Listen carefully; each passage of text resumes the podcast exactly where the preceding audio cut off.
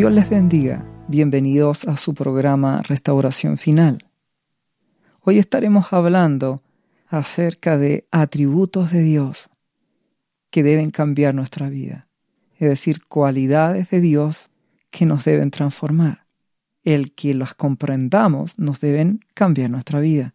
La palabra dice en Isaías capítulo 1, versículo 3, el buey dice, conoce a su dueño, y el asno el pesebre de su señor. Israel dice no entiende, y mi pueblo no tiene conocimiento. Una de las razones por las cuales, como hijos de Dios, fallamos es por no conocer a nuestro Dios, no conocer su palabra, no entender su voluntad, no conocer realmente quién es nuestro Padre. Es más, la palabra dice, mi pueblo perece por falta de conocimiento, no de un conocimiento acerca de la cultura o de la ciencia. Conocimiento de mi palabra, dice Dios. Jeremías capítulo 9, versículo 23 en adelante dice, Así ha dicho Jehová, no se alabe el sabio en su sabiduría, ni en su valentía se alabe el valiente, ni el rico se alabe en sus riquezas, mas alábese en esto el que se hubiere de alabar, en entenderme y conocerme que yo soy Jehová, que hago misericordia y juicio y justicia en la tierra, porque estas cosas, dice Jehová, quiero, estas cosas quiero, dice Dios. Lo que nos plantea aquí nuestro Dios es que no te alegre el que seas conocedor de muchas cosas ni en que seas valiente, ni en que tengas dinero o recursos. Si en algo te vas a alegrar, alégrate y gózate en que conoces a Dios, a tu Padre Celestial, que conoces a Jesucristo, tu Señor y tu Salvador, que le entiendes, dice, y le conoces. Hay una gran diferencia entre conocer y entender. Uno puede conocer, un aspecto general, pero entenderle es ser capaz de empatizar, comprender por qué Dios actúa de una forma o de otra, comprender por qué Dios toma sus determinaciones. La palabra dice que sus pensamientos no son mis pensamientos porque los pensamientos de Dios son elevados. Él tiene una perspectiva eterna de las cosas mientras que yo una temporal. Pero en la medida que más conoces a nuestro Dios por medio de su Espíritu Santo, más conoces a Jesús, tu mentalidad puede ir comprendiendo más lo que Dios hace, comprender más sus propósitos y así poder hacer su voluntad. ¿Y cómo se llama eso? Madurar. Madurar, que es lo que Dios busca. Cristianos maduros. La novia de Jesucristo, aquella que será esposa que habla en Apocalipsis, tiene que ser una persona madura. Y para que madure, tiene que conocer a su amado novio, a Jesús. Tiene que entenderlo, tiene que comprender su voluntad. Entonces, que tu alegría, que tu riqueza sea llegar a entender a Jesucristo. Llegar a comprender, a comprender a Dios, el por qué Él actúa de la forma en que Él actúa conforme a su palabra. Entonces por eso es vital para comprender más de la escritura, saber por qué Dios hace las cosas y cómo las hace, el conocer los atributos, la forma de ser de Dios. Y esto te permitirá sentir alegría, comprender por qué Dios actúa como Él actúa. Uno de los atributos principales de Dios es que Él es rey. Él es el rey del universo. ¿Qué significa eso? Lo vamos a ver en las mismas palabras. Isaías capítulo 46, versículo 9 dice, Acordaos de las cosas pasadas, desde los tiempos antiguos, porque yo soy Dios, y no hay otro Dios, y nada hay semejante a mí. Él es Dios, No hay nada semejante a Él. De Jeremías 9, que recién leímos, decíamos que Él hace misericordia, juicio y justicia en la tierra, porque Él es rey, ¿comprenden? Él hace misericordia. Si tienes vida, eso es porque Dios tiene misericordia de ti y de mí cada día. Él hace juicio, porque Él es rey, entonces Él gobierna, Él juzga a las naciones, juzga a los presidentes, juzga a los reyes de este mundo, aun cuando ellos no se den cuenta, pero Dios los juzga igual, porque Él es el rey del universo, y Él hace justicia a las personas. Entonces, ¿qué nos dice aquí Isaías? Acuérdate de las cosas pasadas, yo soy Dios y no hay otro Dios, no hay nada semejante a mí, nada hay que se asemeje a nuestro Padre. Nada hay que se compare a Él. No hay nada. Ni lo que tú sueñas, ni tu mejor trabajo, nada se compara a Él.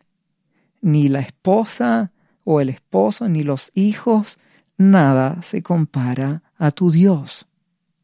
Por eso que tienes que amarlo por sobre todo, porque no hay nada que se compare a Él, no hay nada que se, nada que se compare a Jesucristo, ni el más grande de tus sueños, ni tus anhelos personales.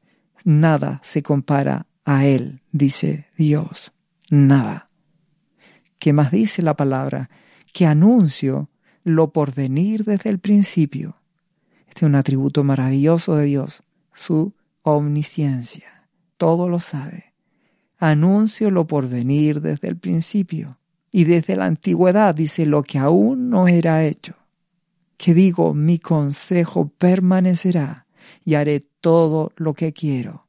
Pues bien, ese es nuestro Dios. Él anuncia desde siempre todo lo que Él va a hacer.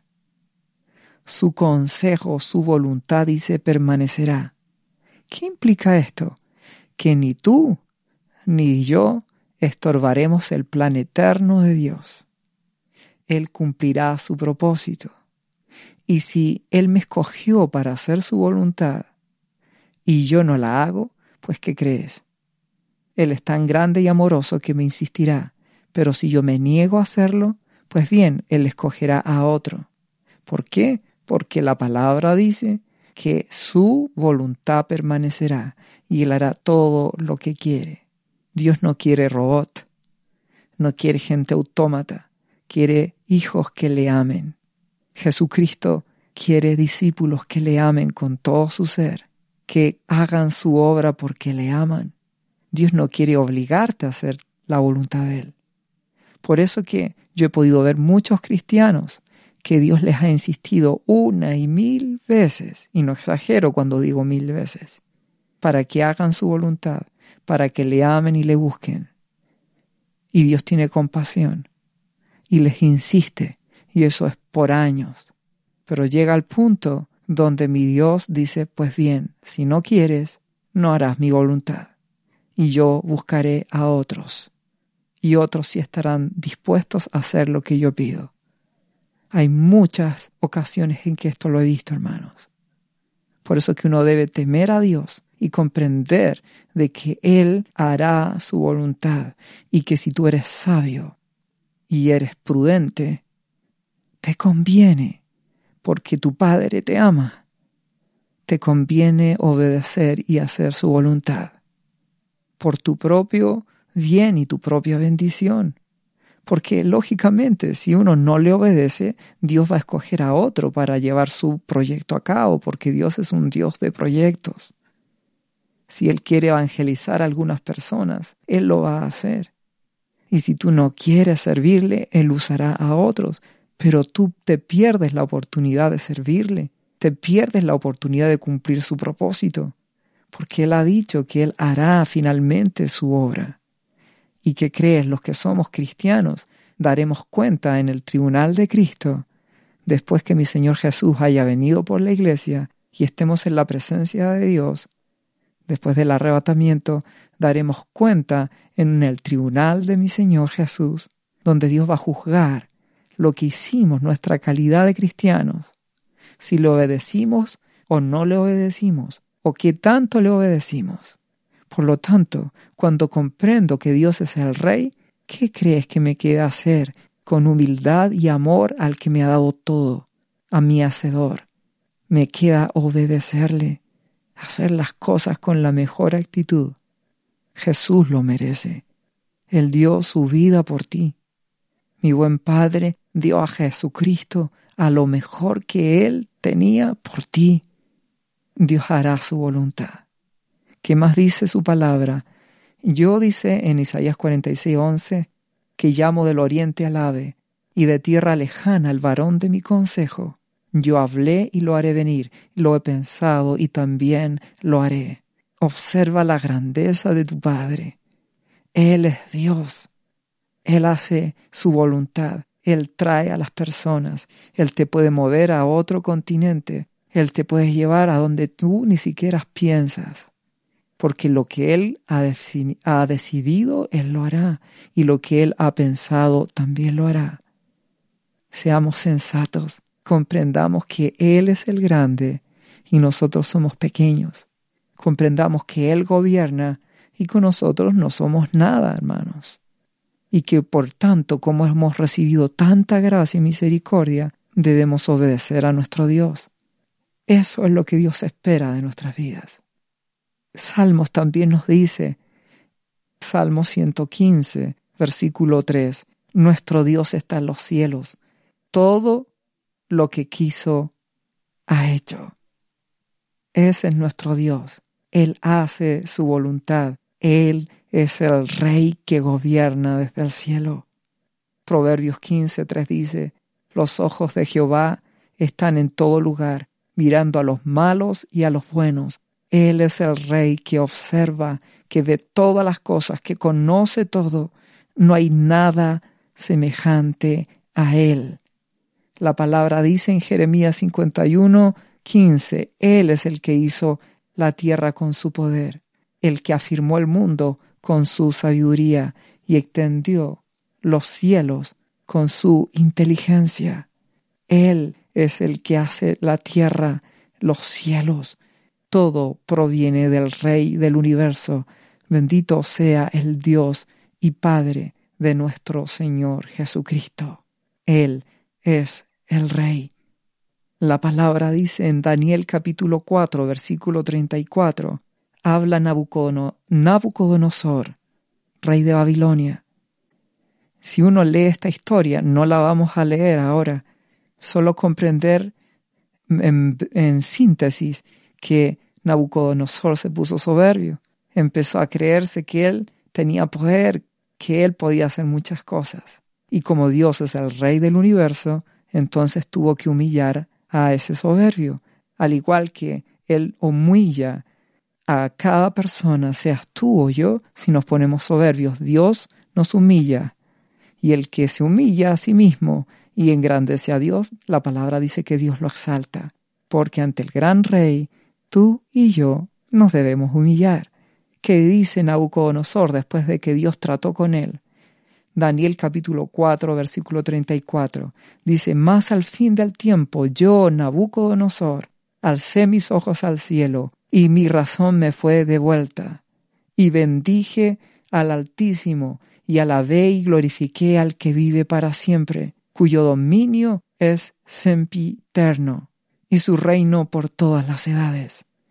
Todos los habitantes de la tierra son considerados como nada, y él hace según su voluntad en el ejército del cielo, y en los habitantes de la tierra, y no hay quien detenga su mano y que le diga, ¿qué haces? Este hombre descubrió la grandeza de Dios cuando Dios lo disciplinó. La palabra dice que Nabucodonosor perdió la razón. Fue una disciplina de Dios por la soberbia de él. Pero cuando él se humilló ante Dios y reconoció al Rey del universo, su razón le fue devuelta. Es decir, volvió a pensar con cordura. Se había vuelto loco, pero mi Dios lo sanó. Y que él hizo glorificó a Dios, al que vive para siempre, cuyo dominio es para siempre. Eso significa sempiterno, siempre eterno dominio de Dios. ¿Y qué dice? que Él hace según su voluntad. No hay otro como nuestro Dios en el ejército del cielo. Y los habitantes de la tierra, ¿qué son? No son nada. Comprende, hermano, tú y yo ante la presencia de nuestro gran Dios no somos nada. Por esa razón que Dios se humilló hasta lo sumo al enviar a Jesucristo, su Hijo, que siendo el resplandor de su gloria, la imagen misma de su sustancia, siendo Dios, se humilló al venir a ser un hombre, porque Él es el gran Rey. Y tú y yo debemos comprenderlo. No tratemos a Dios como que si fuera un igual. No trates a Dios como que si fuera tu papá en el mal sentido, que a veces los hijos son atrevidos y les dicen las cosas a los padres, siendo que Dios dice que con un papá terrenal, con una madre tienes que ser respetuoso. ¿Cuánto más con tu Padre celestial? No mires a Dios como un igual a ti. No mires a Dios como alguien a tu altura. Comprende que Él es el Rey del universo.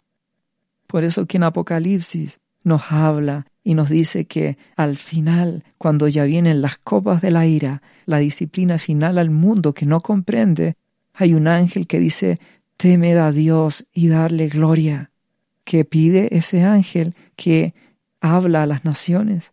Les dice, teman, denle gloria al Rey, comprendan de que Dios no está a tu altura, que Él es el Rey del universo, tu trato con el Rey del universo es humilde. Si tú vas ante un rey o a un rey de España, si uno va, se tiene que presentar con mucha humildad, con respeto, con un protocolo, ¿cierto?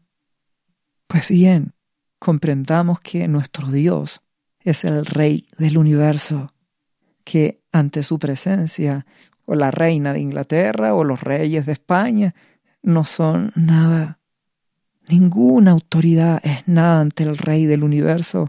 Por lo tanto, ¿qué es lo que Dios espera? Que nuestro trato hacia Él sea siempre humilde, humillado. Por eso que la palabra dice que Él habita en la eternidad, con el quebrantado y humilde de espíritu.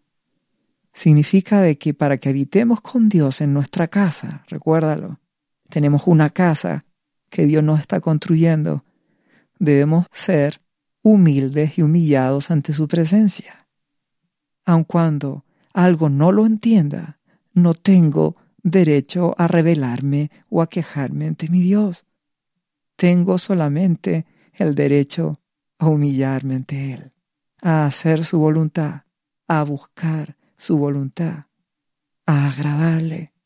Daniel capítulo 4, versículo 37 finalmente dice, hablando de Nabucodonosor, Ahora yo, Nabucodonosor, alabo, engrandezco y glorifico al Rey del cielo, porque todas sus obras son verdaderas y sus caminos justos, y él puede humillar a los que andan con soberbia. Este hombre comprendió la grandeza de Dios siendo Nabucodonosor un hombre poderosísimo, lleno de riquezas, autoridad. Él podía dar, mandar a matar a quien quisiera. Él podía enriquecer o empobrecer a la gente que estaba ahí en su reino. Pero cuando él se compara con Dios, no le queda más que humillarse ante el gran Rey. ¿Y quién es mi Jesús? El Rey de Reyes y el Señor de señores, dice la palabra. Por lo tanto, ¿qué nos queda hacer? Humillarnos ante nuestro gran Dios, humillarnos ante nuestro gran Rey. Esto debe ser en el día a día. Esto no es solo los domingos, ¿comprendes? No es solo que yo me humillo ante mi Dios cuando voy a la reunión de día domingo, o en la reunión de semana, o cuando tengo mi momento de oración. No, no, no. Esto es una actitud diaria de humillación y búsqueda ante nuestro gran Dios y ante nuestro amado Jesucristo. Él es el Todopoderoso. Salmo 139 dice, versículo 7, ¿A dónde huiré de tu espíritu? ¿Y a dónde huiré de tu presencia? Si subiera a los cielos, allí estás tú. Y en el Seol, si en el Seol hiciere mi estrado, si me voy para la profundidad de la tierra, aquí que tú estás. Dios siempre está presente. Dios siempre observa y Él te ve. Debemos tener una actitud humilde ante Él. Salmo 113 dice, versículo 4 en adelante, excelso sobre todas las naciones es Jehová, sobre los cielos es su gloria. ¿Quién como Jehová nuestro Dios, que se sienta en las alturas y que se humilla a mirar en el cielo y en la tierra? ¿Quién como Él? Comprendes que ya solo el hecho de que Dios nos mire es como que Él se humillara, porque Él es el gran rey. Nunca lo olvides. Tu trato debe ser como el de un hijo humilde ante un padre. Como un hijo humilde. Nunca lo olvides. La palabra dice en Isaías 40, versículo 12, ¿quién midió las aguas con el hueco de su mano y los cielos con su palmo? Con tres dedos juntó el polvo de la tierra y pesó los montes con balanza y con pesas los collados. ¿Quién? Nuestro Dios. No hay otro como Él. El versículo 15 de Isaías 40 dice, las naciones le son como una gota de agua que cae del cubo una simple gota de agua, la grandeza de las naciones. Así somos ante su presencia. ¿Y qué más nos dice el mismo versículo? Y como menudo polvo en las balanzas le son estimadas, es decir, es como un polvillo, es casi inexistente. Es aquí dice que él hace desaparecer las islas como el polvo. Seamos humildes ante nuestro Dios. Seamos humildes. La palabra dice en Romanos 11:33, oh profundidad de las riquezas, de la sabiduría y de la ciencia de Dios, cuán insondables son sus juicios e inescrutables sus caminos.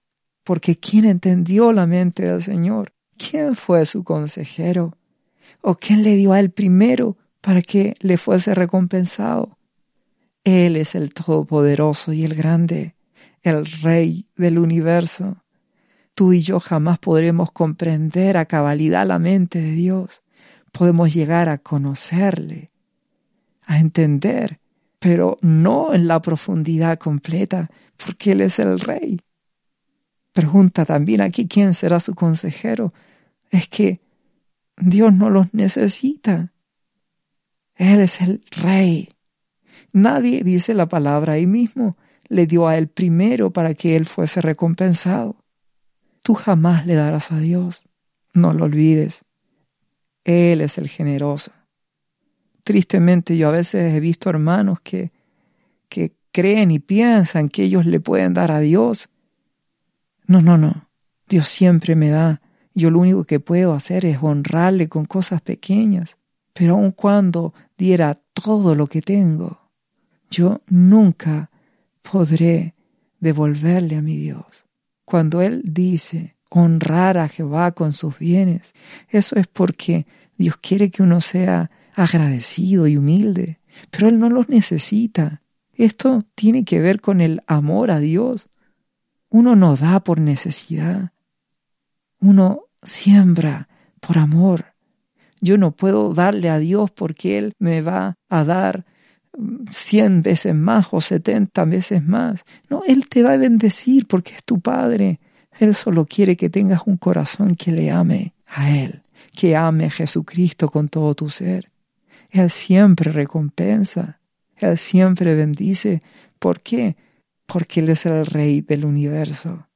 Él todo lo sabe, Él es omnisciente. Él es omnipresente, todo lo ve, omnipotente, el Rey del universo. Cada día debo andar en humildad, cada día debo humillarme, cada día debo buscarle y servirle con amor, porque ¿quién soy yo?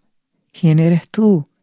Para que el Rey del universo te haya mirado y te haya querido salvar.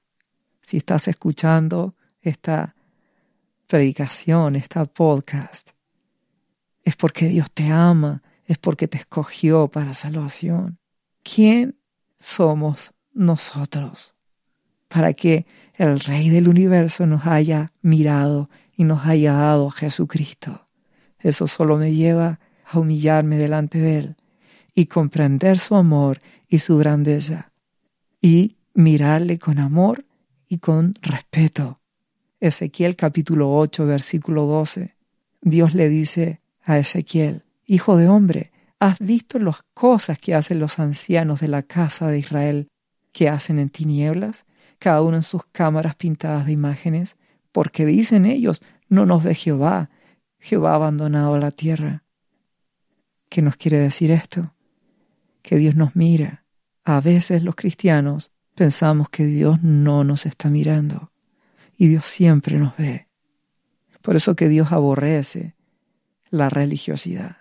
Mi Jesús aborrece la religiosidad porque es apariencia, porque tú vas a la iglesia y te vistes o dices palabras o actúas de cierta forma, pero es apariencia, porque a veces en tu casa, en tu intimidad, en tu recámara, piensas o haces cosas que Dios aborrece. Como Él es el Rey del universo y Él te observa, debemos amarle, respetarle y agradecerle. Dios es bueno y Él te ama y Él nunca te va a dejar. Solo que debemos ser agradecidos. Él nos dio a Jesús, nuestro precioso Jesús. Bendito sea Dios por nuestro amado Señor Jesucristo. Somos deudores para siempre de Él y le honramos al gran Rey. Pues bien, finalmente les invito a suscribirse a este programa y a compartirlo. Me despido deseando que la paz de Dios esté con todos ustedes. Dios les bendiga mucho.